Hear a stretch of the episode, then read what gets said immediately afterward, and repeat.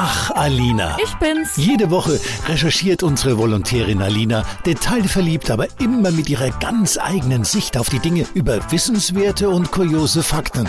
Eben Alina. Wir alle kennen doch die Weihnachtsgeschichte, also wie Maria jungfräulich Jesus empfangen hat. Ja, und genau das ist jetzt vielleicht auch der Rochendame Charlotte aus einem Aquarium in den USA passiert. Sie ist nämlich schwanger. Ja, soweit so normal, nur war sie eben nie in ihrem Leben in der Nähe von einem männlichen Stachelrochen. Also, wo kommen dann die zukünftigen Rochenbabys her?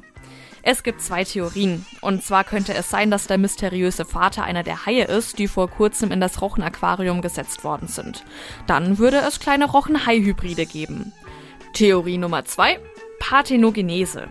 Das ist eine extrem seltene Art der Fortpflanzung, die ohne die Befruchtung von einem Männchen entsteht. Damit hätten wir also vielleicht bald einen Rochen-Jesus. Welche Theorie jetzt stimmt, das sollten wir in den nächsten Tagen herausfinden, denn Rochendame Charlotte ist jetzt schon über dem erwarteten Geburtstermin drüber. Und ganz egal, was es wird, ich habe auf jeden Fall wieder was gelernt, was mir ewig im Kopf bleiben wird, anstatt im Ort, an dem ich meine Taucherbrille abgelegt habe.